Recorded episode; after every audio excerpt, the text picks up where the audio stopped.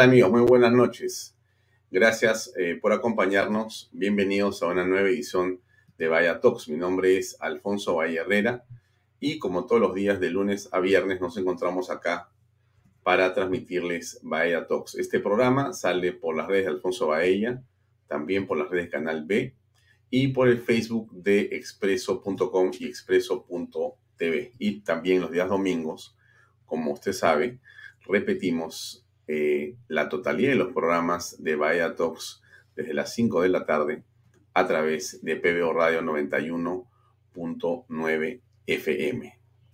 Bien, hoy día vamos a tener un programa eh, que creo que es también interesante. Vamos a conversar con eh, Michael Finset, que es seguramente conocido en los espacios artísticos, en los espacios eh, de la televisión, porque él ha tenido un rol eh, importante en varios programas populares y en varias, eh, inclusive telenovelas, que han tenido un gran arraigo en diferentes sectores de la población, pero que también se dedica al emprendimiento.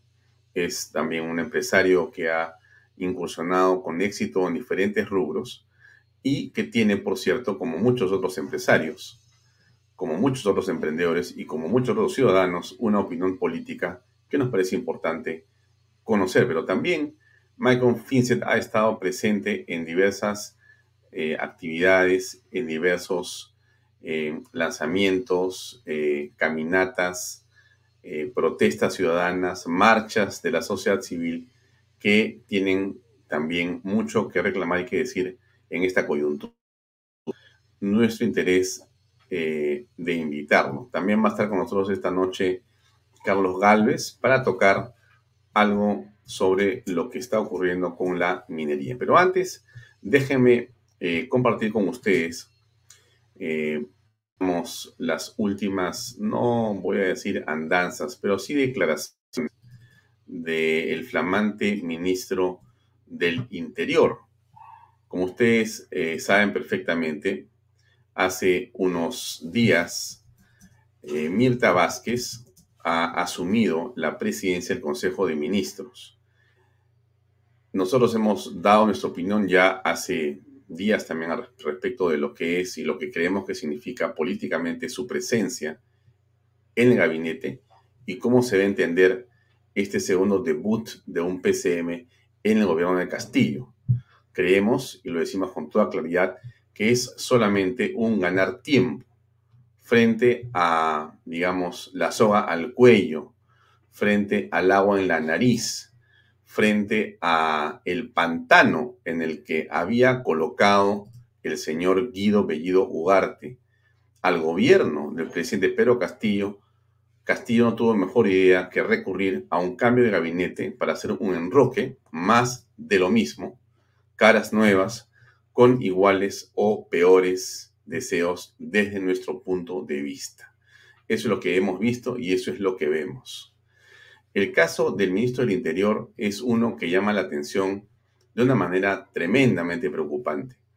Eh, pero vamos a escuchar lo que dijo ayer este caballero en Canal N. A ver, acá tenemos la declaración completa. Déjenme ponerla unos segundos para que usted saque sus conclusiones. Vamos a escuchar al ministro del Interior que está diciendo su verdad. A ver, escuchemos. Como reza, su, como reza su, su, himno, la policía es el pueblo hecho ley y está para garantizar. Por eso estoy a cargo de esta cartera tan importante y tan sensible como es la cartera del interior. Varias bancadas han ah, puesto como condición para darle la confianza al gabinete que usted sea separado y reemplazado en el cargo. César Acuña, por ejemplo, textualmente ha dicho, lamento que el presidente no haya tenido cuidado con el currículum del ministro del Interior. Creo que está a tiempo. Creo que por una persona no puede exponer todo un gabinete y no puede exponer al Ejecutivo en general. ¿Va usted a renunciar? Mire, yo tengo eh, la confianza del señor presidente, eh, me la ha manifestado.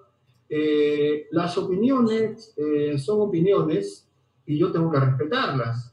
Pero yo estoy abocado, tengo cuatro días en el cargo y estamos eh, empezando esta gestión y estamos trabajando, como usted puede apreciar, estoy en el área de conflicto, estoy en el Brain, estoy con mi gente, estoy trabajando.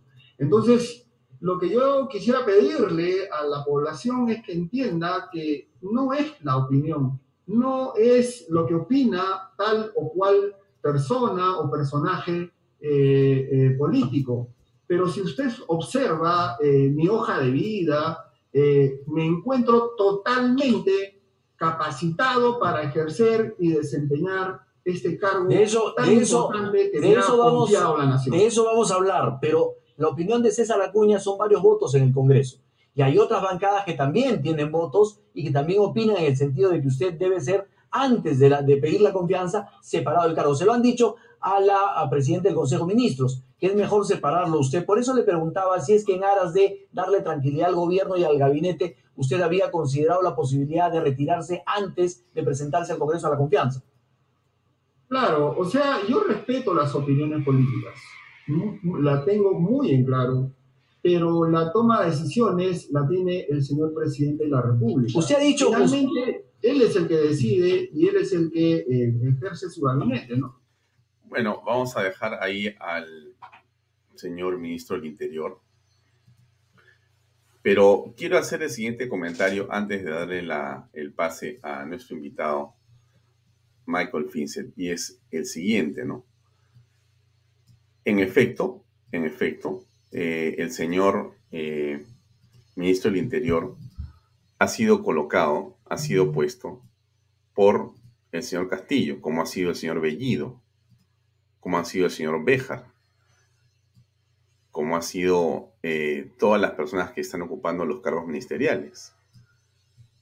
Pero el punto no está quién los ha puesto. Mejor dicho, el punto está justamente en que los ha puesto Pedro Castillo. Es decir, la responsabilidad política principal de los ministros de Estado no es necesariamente el presidente del Consejo de Ministros. La ulterior, la posterior, la más importante es del presidente de la República. El presidente de la República es el responsable de todos los ministros, presidente del Consejo de Ministros y de cada ministro de Estado, porque se supone que ellos son los que van a elaborar la política pública en el ministerio que corresponde. No entendemos qué hace el señor ministro del Interior en esa cartera, siendo él una persona que tiene un, digamos, legajo penal nutrido. Denuncias, investigaciones, participaciones, intereses cruzados con sus patrocinados que también están en una situación penal compleja y que son parte de este grupo de gente que llega a gobernar. Entonces, ese es uno de los problemas que vemos en esta coyuntura, ¿no? Hay más que hablar con respecto de otros ministros, lo haremos en los siguientes días, pero por lo menos hasta aquí, el último fin de semana, se han conocido más y más detalles sobre, eh, digamos, la experiencia, sobre el currículum, sobre la vida del ministro del Interior. Muy peligroso, muy, eh, pero muy eh, delicado, una cartera que es fundamental, una cartera que va a tener entre sus manos justamente detener a quienes hoy la justicia está buscando.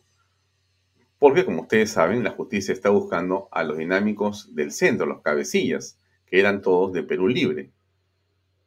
¿Tendrá el ministro del Interior la tranquilidad, la ecuanimidad, la, digamos, eh, delicadeza de encontrar a estas personas? Son las preguntas mínimas que se hace la población y que por lo menos nosotros no encontramos una respuesta suficiente.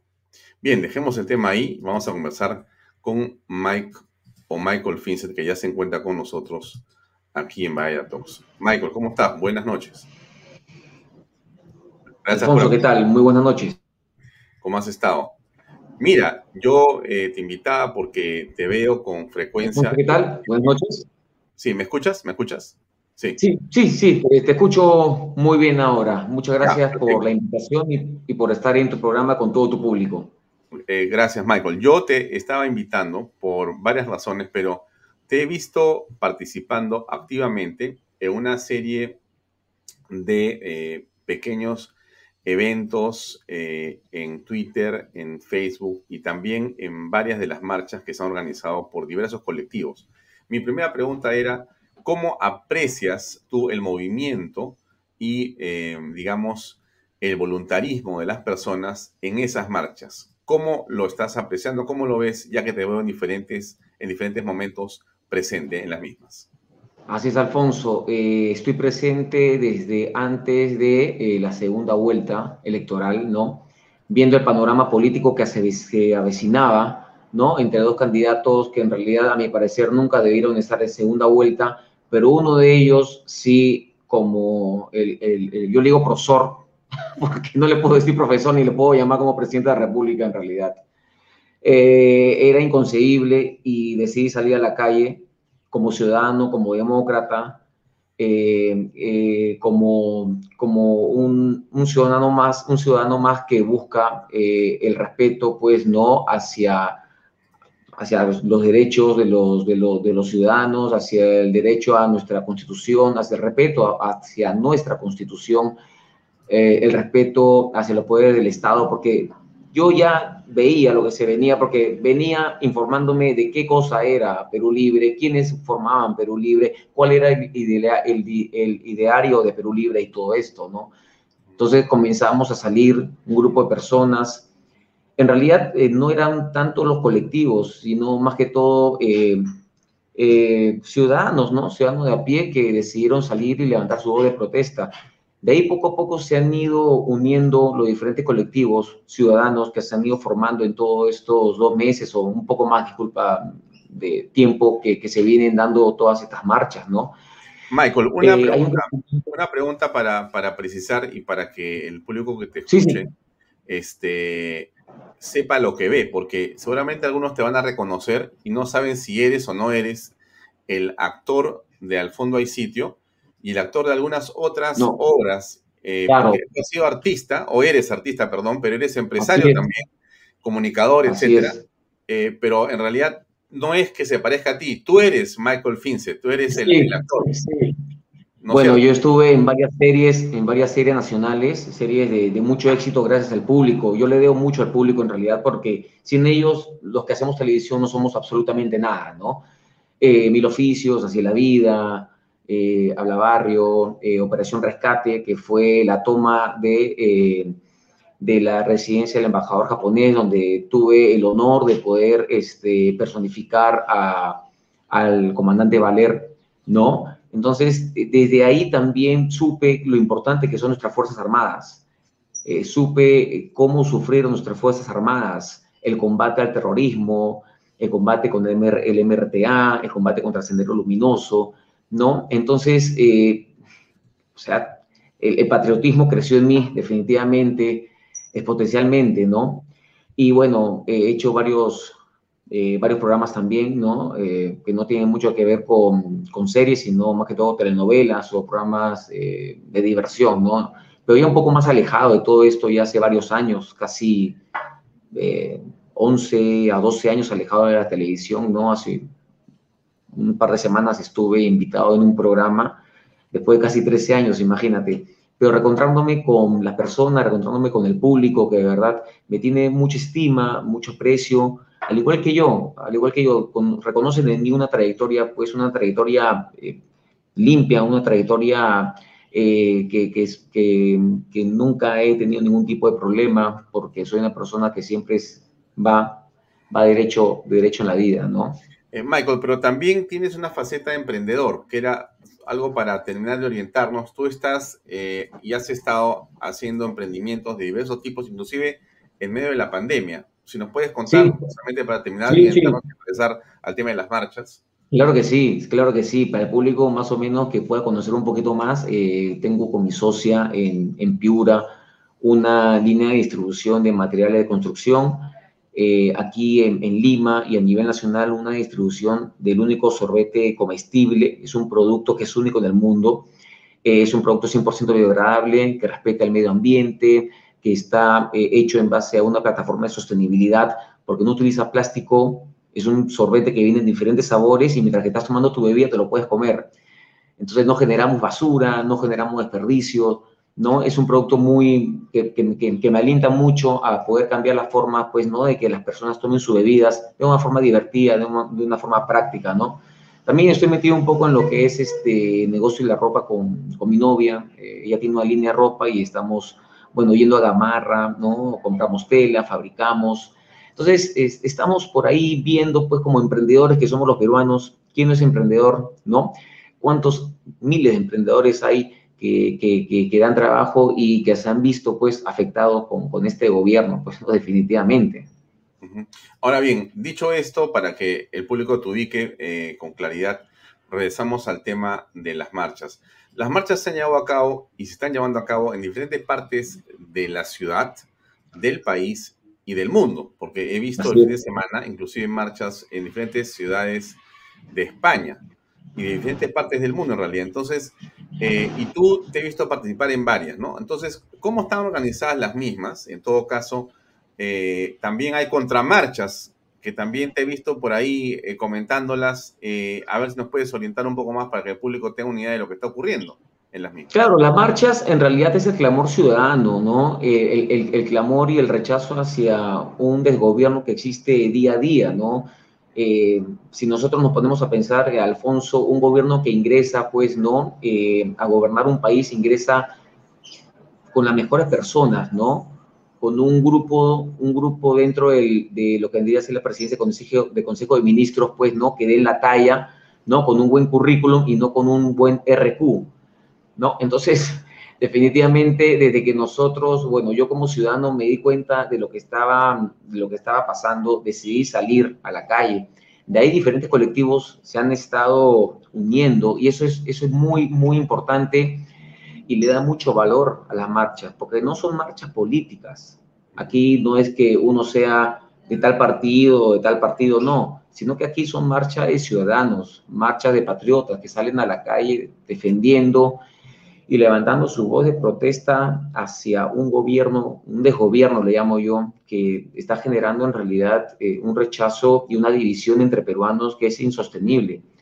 Eh, yo voy a las marchas a veces solo, a veces voy con mi novia, a veces me invitan los colectivos, porque creo que definitivamente estas marchas que se están dando en Lima y a nivel nacional, que poco a poco nos estamos, eh, estamos creando un núcleo, el cual pueda pues, conllevar a tener un, un, este, un, solo, eh, un solo colectivo, ¿no? Que una a todos los demás entonces estamos en la búsqueda de poder unirlos a todos y hacer un solo núcleo en las marchas. ¿Cuál consideras, tú, ¿Cuál consideras tú que es la dificultad mayor para lograr esa unidad de esos colectivos?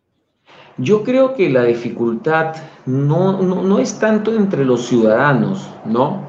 Más bien creo que la unidad deberían buscarlo los partidos políticos, ¿no? Yo creo que eh, nosotros como ciudadanos estamos en pos siempre del reclamo, ¿no?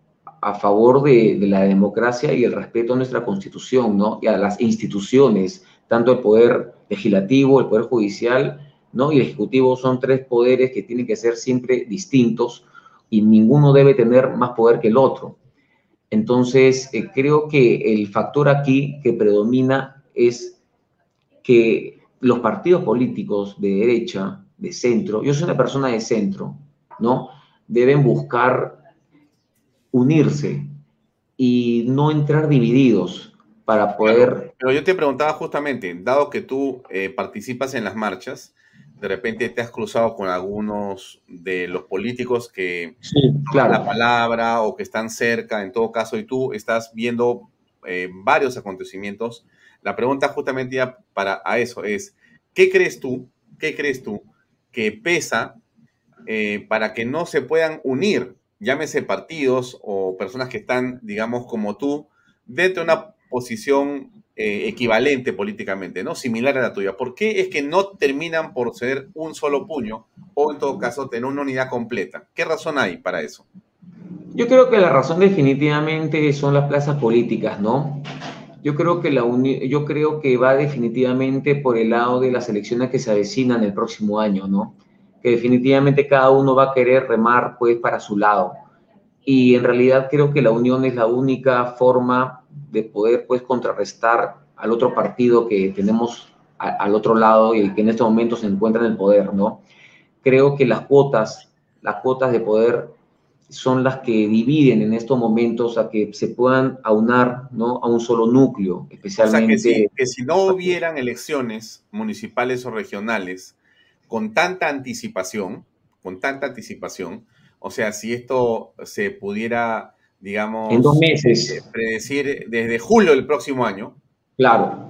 Y entonces hubiera todo este tiempo para poder generar una unidad entre los grupos que son más o menos parecidos, pero como no hay sino un calendario electoral, eso daría la impresión que está permitiendo o haciendo o facilitando eh, esta desunión, este cada uno va por su lado. Eso es lo que por supuesto, Por supuesto, y esto definitivamente es utilizado por el grupo contrario, divide y vencerás, ¿no? E, e, es, es la pura realidad. Aquí lo que se tiene que hacer es unidad. Eh, tenemos a yo, sé, yo lo digo y a veces soy duro, pero, pero tengo que decirlo porque no me quepa otra verdad que tenemos una organización criminal que nos está, está gobernando, ¿no? O sea, tú hace un rato has mostrado al, al, ministro del Interior y a mí se me cae la cara de vergüenza de tener un ministro del Interior de esa calaña. O sea, y como eh, hemos estado conversando hace un rato, eh, este, no es posible que un gobierno ingrese con gente que no dé la talla, con solamente personas como Guido Bellido, personas como Béjar, personas como Maraví, etcétera, etcétera, que solamente ingresan a buscar la, eh, el choque, a buscar eh, la, confrontación, a buscar la división.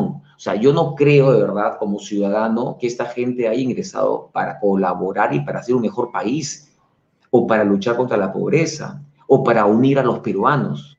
No. ¿Cuál crees tú que es la razón para que estén presentes y que el presidente Castillo eh, cambie a uno y ponga a otro que aparentemente es inclusive peor? Es la confrontación, es la división, es el querer, pues, este, que el Congreso no resbale y que, bueno, digan la cuestión de confianza, generen la cuestión de confianza, te, te me bajas a un primer gabinete, ok, te bajas a un segundo y saco a todos, ¿no? Entonces, yo creo que definitivamente es una forma muy miserable de hacer política. El país, y lo dije, y lo dije antes de la segunda vuelta, venimos de una pandemia, Alfonso. Venimos de una pandemia que ha matado más de 200 mil peruanos, 200 mil ciudadanos. O sea, y venimos ahorita con otra pandemia que es Castillo. O sea, el Perú es muy fuerte para resistir tanto, tanto golpe, de verdad, en tan poco tiempo familias divididas, este, familias destruidas porque el papá falleció, porque la mamá falleció, niños huérfanos. Entonces, si, si, si ves ahorita lo que está haciendo el gobierno, de verdad es, es, es, es increíble, Alfonso. Mm. Eh, vamos a poner un eh, spot publicitario de quienes eh, promueven este programa y enseguida continuamos. Danos unos segundos, por favor, eh, Michael, y a ustedes, amigos, vean la publicidad de MMK, que estoy seguro les va a provocar ir a comprar algo. Ahí va. MMK Supermarket, ofertonazos, 15% de descuento, super lunes de limpieza. Super martes de cuidado personal. Super miércoles de pollo y cerdo. Jueves de cerveza. Super viernes de pescados y mariscos. Super sábados de parrilla. Super domingos infantiles, llévate el segundo producto a mitad de precio. MMK Delivery 960-587-331. Bien, eso era MMK. Muy, eh, muy buenas promociones, muy buenas promociones. sí, sí, yo creo que sí. Espero que siga yendo mucha gente a, verlos y a comprar, por supuesto. Bueno, entonces tú me decías que hay una distancia, hay una diferencia de pensamiento por el tema electoral, hay, una, hay un celo natural de los políticos o de los candidatos. La pregunta debería ser, eh, ¿qué cosa va a valer más? ¿Qué cosa va a pesar más? Si es eh, las candidaturas de cada quien o la unidad frente a un mal mayor o a un bien mayor, depende cómo lo veas. Porque la división, eh, ¿no crees tú, Michael, que nos ha traído este resultado justamente en el que estamos ahora? Por supuesto, por supuesto. Has dado en el clavo, Alfonso. El gran problema de que Castillo haya ganado una segunda vuelta ha sido la polarización definitivamente de los diferentes partidos políticos, ¿no? Que compitieron en la primera vuelta, ¿no? Este ha sido el, gran problema por el cual eh, el, el, voto y el porcentaje de cada uno de los candidatos fue muy bajo. Y ganó el que tuvo, entre comillas, pues, ¿no? Eh, el, el un, un poco más ¿no? de, la, de la media, de entre el tercero, el cuarto, el segundo puesto, ha sido en realidad algo muy, muy apretado, ¿no? Muy apretado. Definitivamente, a veces cuando eh, se dividen los candidatos de una tendencia en cuatro, vas a dividir, pues, vas a darle a cada uno 10, 10% más o menos, ¿no? Entonces ahí se ve que eh, Castillo pues eh, ganó las elecciones con un margen pues ínfimo, ¿no? En, primera vuelta, definitivamente. Y ellos creen que ganaron que con el 60%, eso es mentira. A, Castillo le hizo ganar el antivoto de, contra Keiko. O sea, no hay otra, aquí no hay, no hay este, no es que ellos sean mayoría, definitivamente. Mm, ahora, eh, hace unos días estuvo acá conversando con nosotros Lourdes Flores. Y Lourdes dijo algo que me parece muy interesante y que lleva a una reflexión mayor, que es lo siguiente. Te lo quiero preguntar a ti, porque tú estás, insisto, eh, de manera permanente escuchando lo que la gente dice en la calle, ¿no? Entonces la pregunta o la reflexión que ella hacía, ella decía esto, decía, a ver, el antifujimorismo ha sido pues realmente eh, un móvil perverso en la política peruana. ¿no? Ha sido un móvil perverso, ha sido, ha sido la mayor fuerza que ha aglutinado, pero que no nos lleva a ninguna parte, ¿no? El anti-Fujimorismo, ¿correcto? Pero también hay otros antis, decía ella. Otros antis, ¿no? Entonces, de repente, lo que ella dice es, hay que dejar de lado los antis para poder comenzar a trabajar en posiciones, en ideas, en propuestas que empujen al Perú hacia adelante y dejar de pensar aquello que nos divide por pensar en aquello que nos une. Bueno, ¿tú ves posible eso? Yo veo posible que la unión de los diferentes partidos que tengan ideologías muy parecidas se puede dar, se puede dar viendo al enemigo que tenemos al otro lado de la acera, ¿no? Eh, digo enemigo porque de verdad que este tipo de gobierno lo único que trae es, es, destrucción, es miseria para los países. De verdad, yo no soy socialista, ni izquierdista, ni comunista, porque sé que es lo peor que hay. Creo que sí hay y debe existir la capacidad de los líderes de los diferentes partidos en que puedan llegar a conversar, ¿no?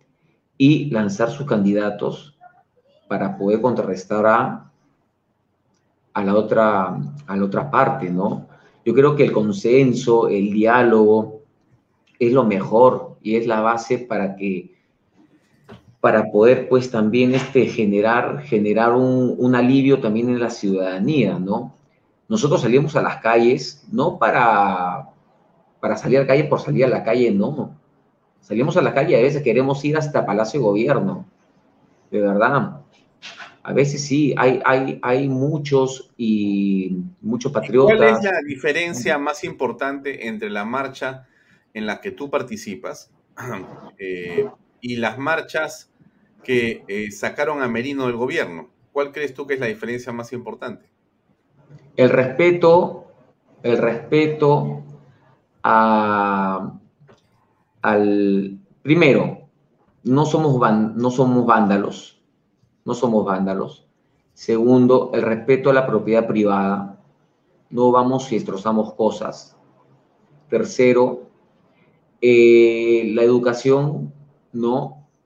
Este, creo que, bueno, a veces le lanzamos sus improperios también al gobierno y, porque se lo merecen definitivamente, pero no, pero no somos, no somos beligerantes.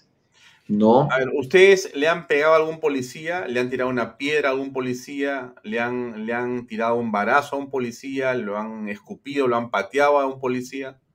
Para nada, Alfonso. Nosotros cuando salimos a la marcha decimos el policía es nuestro amigo. El policía nos protege. El policía, a la policía se le respeta. Y hacemos arengas no solamente a la policía, sino a nuestras Fuerzas Armadas, tanto a la Marina de Guerra del Perú, al Ejército, a la Fuerza Aérea.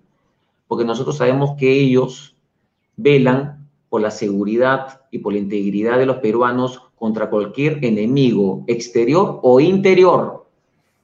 Entonces debemos nosotros respetar a nuestras Fuerzas Armadas, ¿no? Porque definitivamente eh, este es un Estado de Derecho, ¿no? Mm, claro, pero ahí viene un poco este, la discusión y la ironía o la situación que muchas personas señalan con preocupación, ¿no? Porque, claro, eh, no hay muertos y nadie quiere que haya muertos, porque evidentemente las marchas no deberían nunca tener un muerto, las marchas deberían ser siempre espacios de protesta ciudadana, donde lo que haces tú es expresar tu disconformidad con cualquier política de un gobierno, ¿no es cierto? Pero existe el extremismo que se ha infiltrado en marchas o gente que más bien llama a los extremistas para provocar un desorden, para provocar una situación extrema que termina siendo la que lamentablemente hemos visto. Nosotros también en eh, el caso del presidente Merino, que terminó en una situación que nadie quería, pero que se produjo y que son la muerte de, eh, de estos dos muchachos, Inti y Brian. ¿no? Eso es finalmente una cosa que nadie desea, pero que trae consecuencias políticas. ¿Cómo ves el asunto? Bueno, sí, yo eh, no, fui a las marchas eh, que fueron, este, fueron planteadas en noviembre, definitivamente. ¿Por qué? Eh, pero no, no, fui porque estaba con lo del coronavirus, tenía a mi madre que recién la habían operado el corazón abierto, entonces tenía mucho, soy hijo único, entonces, ir a una marcha, contagiarte y llevar el virus a tu madre es un poco peligroso. Entonces, lo hice, no lo hice por eso, no lo hice por eso, porque en un momento yo me sentí también engañado, o sea, yo, yo, yo pensé que las cosas estaban, ¿cómo te puedo decir? Como que estaba bien algunas cosas que estaban haciendo el gobierno de Vizcarra. Yo no te voy a, no te voy a mentir. Yo ah, caí. O sea que tú, tú, has, tú has, este, digamos, sido eh, conmovido, convencido por Vizcarra y por los medios que en ese momento tenían un discurso determinado en, un momento sí. de Merino. En un momento sí, claro que sí. Y yo no, yo no voy a mentir, o sea, nosotros somos humanos y nos podemos equivocar. Y en ese momento sí dije, qué bien, ¿no? Que lo hayan sacado a Merino. Claro, sí lo dije, pero después me doy cuenta y hay que ser hidalgo no, hay que ser hombre y reconocer tu error, ¿no? Y lo digo, me equivoqué. Y ya no estoy acá para equivocarme nuevamente, ¿no? ¿Por qué crees que te equivocaste con Merino? Me equivoqué porque creo que en realidad todo lo que salió después de Vizcarra eh, lo deja pues como una persona que no tiene sangre en la cara y como un, un corrupto más, ¿no?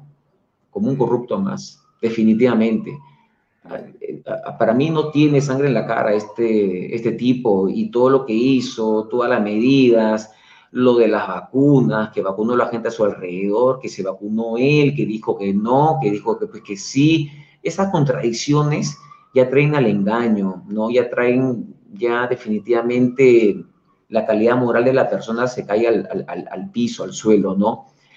Y definitivamente después dije, cometí un error, cometí un error. Y así como yo cometí un error, ¿ok? Sé que hay muchos jóvenes que cometieron el error de votar por el lápiz. Sé que hay muchos, muchos jóvenes que cometieron el error de votar por, por, por el profesor, ¿no? Definitivamente.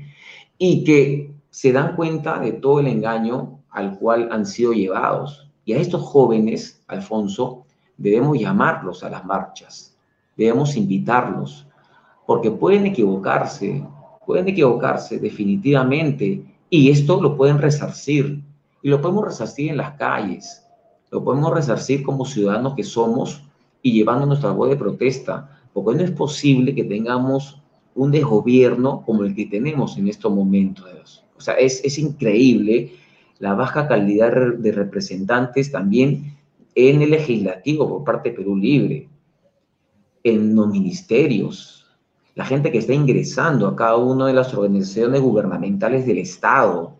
Es caótico lo que está pasando. Ellos solamente están ingresando para levantarse al Estado, a mi parecer.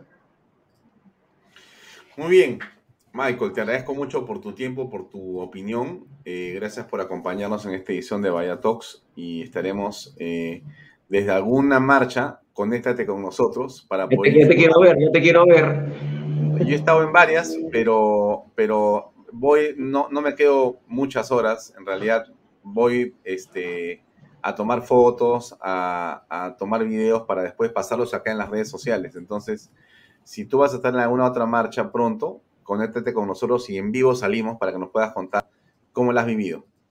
Perfecto, perfecto, Alfonso. Quedamos, quedamos así. Muchísimas gracias por tu invitación, gracias a tu público y también poder invitarlos, pues, ¿no? A que me puedan seguir. Eh, tengo una columna política, ¿no? Eh, en la cual eh, trato diferentes temas de política de una forma coloquial, de una forma fácil y, y a veces divertida, ¿no? Tocando temas temas un poquito espinosos, pero dándole este toque, pues no, este, este toque, toque tampoco dramático, sino un toque más, este, más distensivo, ¿no? Perfecto. Bien, Michael, un gusto tenerte en Vaya Talks. Hasta otra oportunidad. Muy amable. Muchas gracias, Alfonso. Muy buenas noches. Hasta luego. Vemos, adiós. Bien, amigos, el programa continúa. Ese era Michael Finset. Es eh, una persona que participa en las marchas. Ustedes han escuchado, es un empresario que también está en varios temas y que nos da su opinión, su punto de vista, tan valioso como tantos puntos de vista, sobre lo que está pasando en el país. Ahora queremos tocar otro tema que nos parece central también y que tiene que ver con una de las actividades más importantes que tiene el Perú y que permite que justamente mmm, presidentes como Castillo o primeras ministras como Mirta Vázquez tengan presupuestos para poder gastar o para poder regalar. ¿No es cierto? Porque eh, es muy cómodo sentarse en algún lugar del mundo, cualquiera que sea, y decir, voy a gastar tanto, voy a regalar tanto otro, voy a pedir así, voy a hacer así, sin que te cueste trabajo haber conseguido ese recurso. El Estado peruano es un, es un Estado que, gracias al pago de los impuestos de un pequeño grupo de peruanos, no se olvide usted, a los impuestos de un pequeño grupo de peruanos, que somos los formales, ¿no es cierto?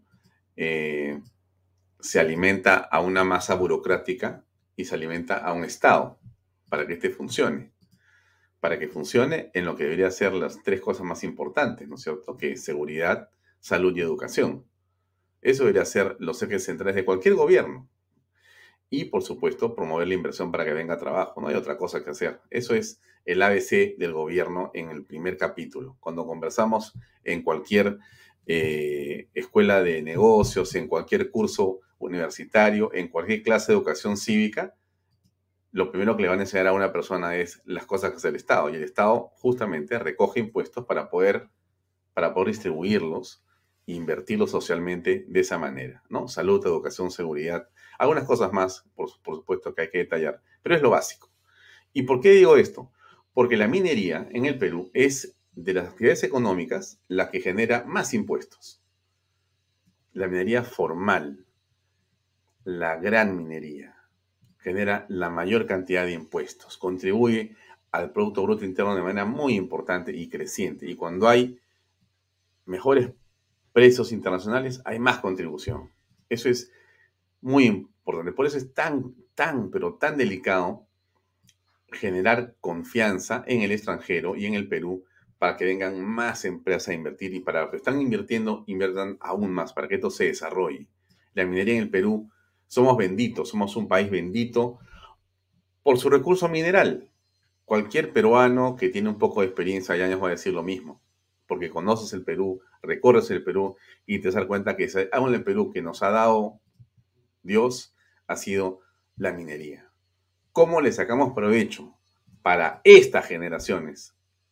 no para dentro de mil años, donde ya no estaremos, y dentro de cien, para este momento. ¿Cómo le sacamos beneficio a eso? Bueno, ese es un asunto muy importante.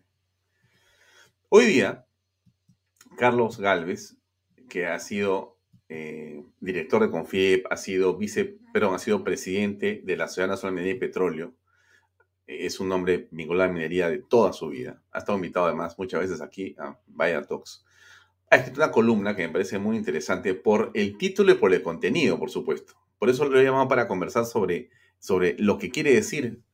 Y él le llama así, déjenme leer un poquito de la columna y después le decimos a Carlos Gálvez, que ya debe estar con nosotros para poder comentarla unos minutos. Porque creo que usted que se pregunta cómo salir del problema, qué hacemos después, qué hacemos ahora, cómo ordenar las cosas en el Perú, tiene que entender claramente que la minería, entre otras actividades, pero la minería es central en nuestra organización económica. Miren lo que dice, dice, rentabilidad social de la minería, es el nombre, rentabilidad social de la minería.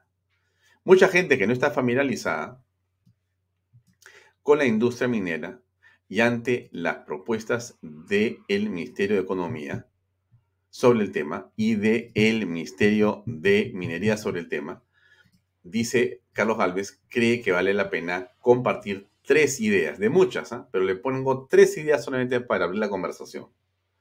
Dice, cualquier emprendimiento minero, digamos una exploración, la comunidad empieza a recibir beneficios que dinamizan su economía. ¿Correcto? Muy bien. Eh, tres cosas importantes. Primero, se conversa con los propietarios de los terrenos superficiales explicando qué se quiere hacer y se establecen acuerdos económicos como compensación por su autorización del uso de espacios, la actividad y convenios para atender la alimentación de los trabajadores. Uno, ese es uno. Dos, a renglón seguido se construye caminos de acceso a las áreas de exploración y se establece un pequeño campamento para el equipo técnico que ha de trabajar. Y tres, consecuentemente se instalan facilidades de agua, generación de energía eléctrica e instalaciones médicas básicas. Muy interesante. Miren, cualquier emprendimiento minero, cualquiera, tiene que comenzar por hacer eso que está diciendo el señor Carlos Galvez. No es que tenga que hacerlo, lo hace. ¿Correcto? Muy bien. Dicho esto, Vamos a llamar a Carlos que está por acá a ver si nos puede acompañar unos segundos. Carlos, buenas noches. Gracias siempre por tu amabilidad de acompañarnos. Buenas noches, Alfonso. Gracias por tu invitación. Un gusto. Bueno, tu artículo eh, puntual, tu artículo claro, los temas que llenas también. Yo te preguntaría, Carlos, eh, exactamente qué es lo que está proponiendo en este momento el sector eh, minero energético del gobierno con respecto a la contribución a la rentabilidad social eh, para la minería en el país. ¿Cómo aprecias el tema? Mira, eh, lamentable lo que sacó el Ministerio de Energía y Minas, que es lo que de alguna manera he tratado de ir contestando en, este artículo, porque ciertamente denota que quien lo ha escrito, y veo que es el señor Merino, que fue ministro hasta hace pocos días, no tiene conocimiento del sector ni de las actividades que realiza.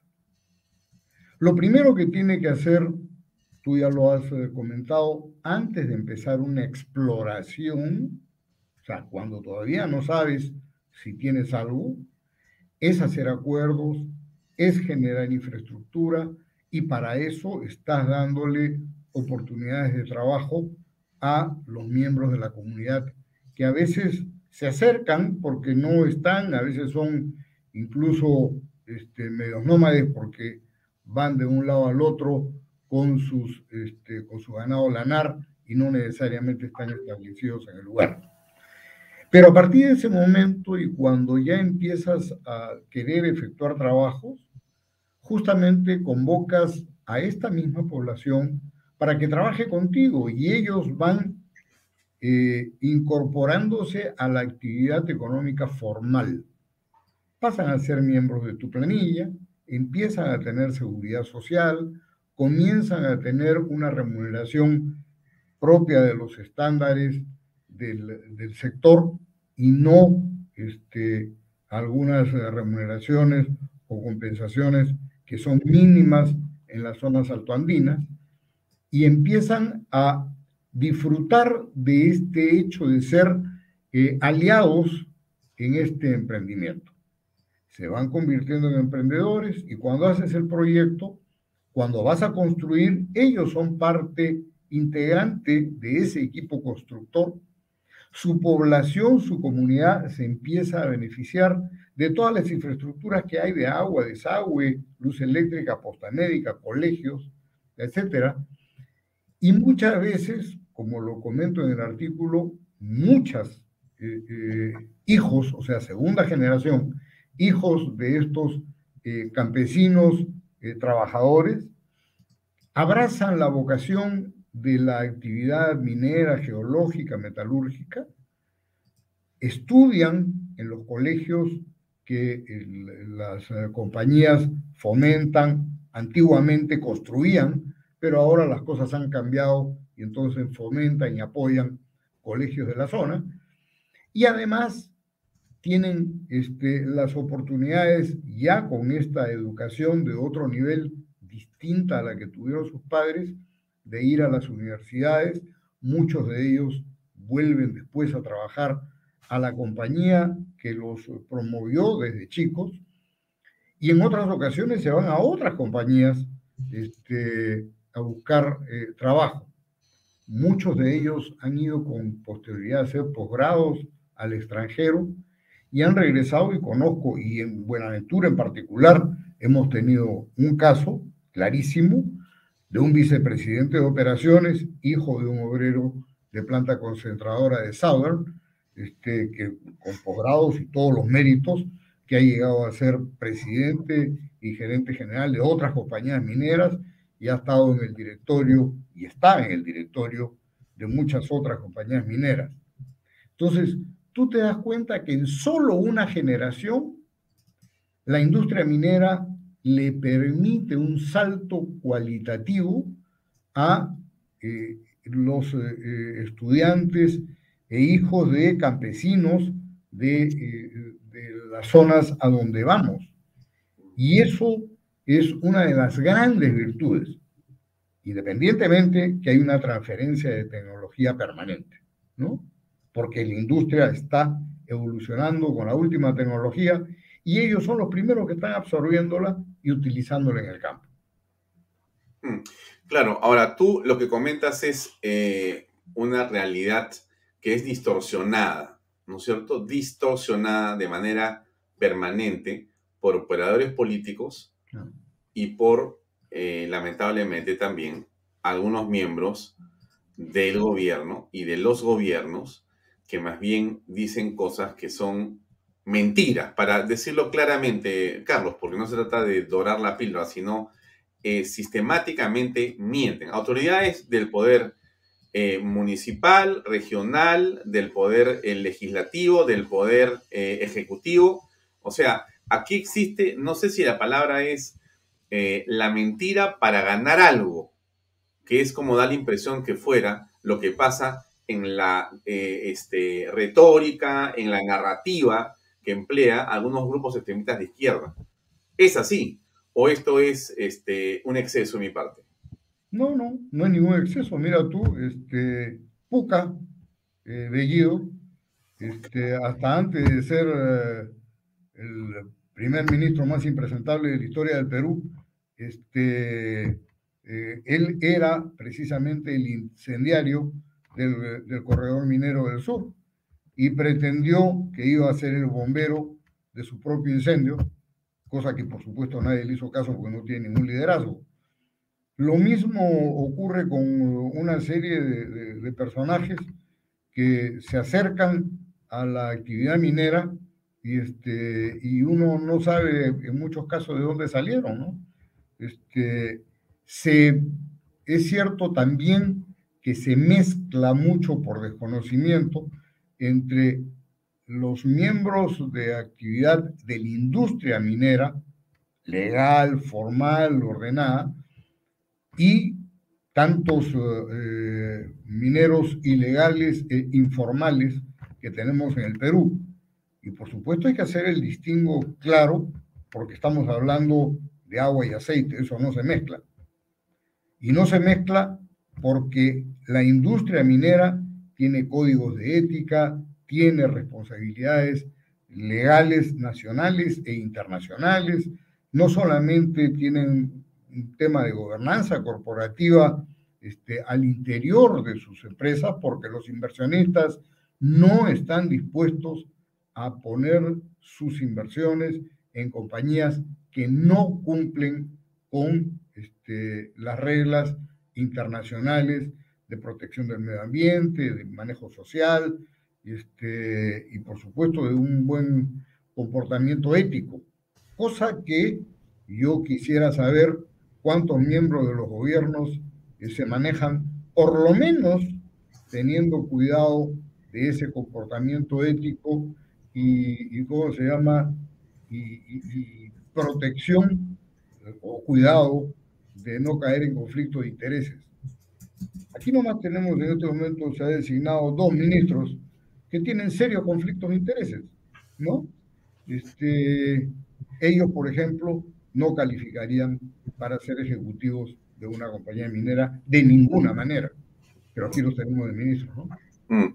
Sí, pues, pero lamentablemente no hay mucho que se pueda hacer en el momento porque el Congreso todavía está procesando y la impresión que tengo yo es que lo que ha ocurrido con el cambio de mm, primer ministro lo que ha hecho es que le ha dado a ciertos congresistas que ya parecían casi obligados a votar por la vacancia o decir que iban a votar por la vacancia por lo menos, ahora tienen la justificación de decir, ¿para qué vas a votar por la vacancia si en realidad lo que tenemos ahora es un gabinete nuevo? Tienes que tener paciencia, dales la oportunidad, no seas extremista y menos obstruccionista. O sea que tengo la impresión que el gran triunfador de las últimas horas, este, Carlos, ha sido eh, Pedro Castillo a través del gabinete de Mirta Vázquez. O sea que vamos a seguir eh, justamente lo que estamos hablando, porque esta situación de la minería necesita un cambio de timón, pero no un cambio de rostro, ¿no es cierto? ¿Cómo lo ves tú? Mira, la cosa es este, eh, para mí muy clara, es tal cual lo estás planteando, pero la prueba ácida viene cuando eh, el tipo de cambio empieza a subir, cuando no tienes cómo financiar los eh, proyectos sociales, cuando no tienes cómo pagar la obra de infraestructura básica requerida. Ahí estaba viendo un artículo de Fernando Sillones en que están pretendiendo cambiar las, eh, las vías este, elevadas en la carretera en Pisco, Ica, este, por rompemuelles y semáforos en, la autopista, este, claro, eh, puedes hacer cualquier mamarracho y lamentablemente esa es la historia del Perú. Nada ha cambiado, los gobernantes han venido haciendo ese tipo de eh, tonterías eh, y por eso es que no progresamos.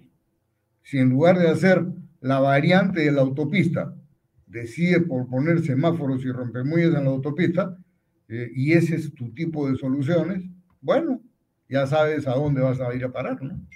Mm, sí, tremendo, tremendo. Bueno, Carlos, te agradezco mucho por tu tiempo. Ha sido bueno que nos cuentes y nos comentes el artículo que has publicado. Y bueno, seguimos eh, observando el proceso político con preocupación. Esperamos que haya mejores noticias en los días venideros. A ver cómo nos va. Un gusto como siempre, Alfonso, y muchas gracias por la invitación. Gracias, buenas noches, muy amable. Bien, amigos, era Carlos Galvez, expresidente de la Sociedad Nacional de Minería, Petróleo y Energía, un hombre vinculado a la minería por mucho tiempo, que ha estado con nosotros para comentar esto que nos parece muy importante, que era eh, este artículo que le escribió el día de hoy, que se llama Rentabilidad Social de la Minería, y que explicaba justamente algunos de los importantes aportes que la minería hace y que son desconocidos o escondidos por la autoridad. Porque ese es lo otro que pasa en el país de manera inclamorosa, ¿no es cierto? O sea que el gobierno o los gobiernos o la autoridad oculta lo que hace la minería de bueno, esconde, distorsiona. ¿Con qué objetivo? Bueno, con el objetivo de continuar en ese discurso retrógrado, absurdo y anti eh, sociedad que es el discurso antiminero. Pero en fin, eso yo estoy seguro que cada vez más personas en el Perú se dan cuenta que nos lleva hacia el barranco. No me despido sin antes ponerles la publicidad de MMK. No se olvide, si usted necesita algo, pues está a tiempo porque cierran a las 10 de la noche. Ahí va. MMK Supermarket, ofertonazos, 15% de descuento, super lunes de limpieza. Super martes de cuidado personal. Super miércoles de pollo y cerdo. Jueves de cerveza. Super viernes de pescados y mariscos. Super sábados de parrilla. Super Domingos Infantiles, llévate el segundo producto a mitad de precio. MMK Delivery 960-587-331. Bien amigos, eh, llegamos al final de esta edición de Vaya Talks. Gracias por acompañarnos. Nos vemos mañana a las 7 en punto de la noche con Antero Flores Araos. Antero Flores Araos nos va a acompañar para conversar sobre varios temas que nos parecen centrales. La política en otra perspectiva. Nos esperamos mañana a las 7 en punto aquí en Bahía Talks, como siempre. Gracias por acompañarnos. Hasta mañana.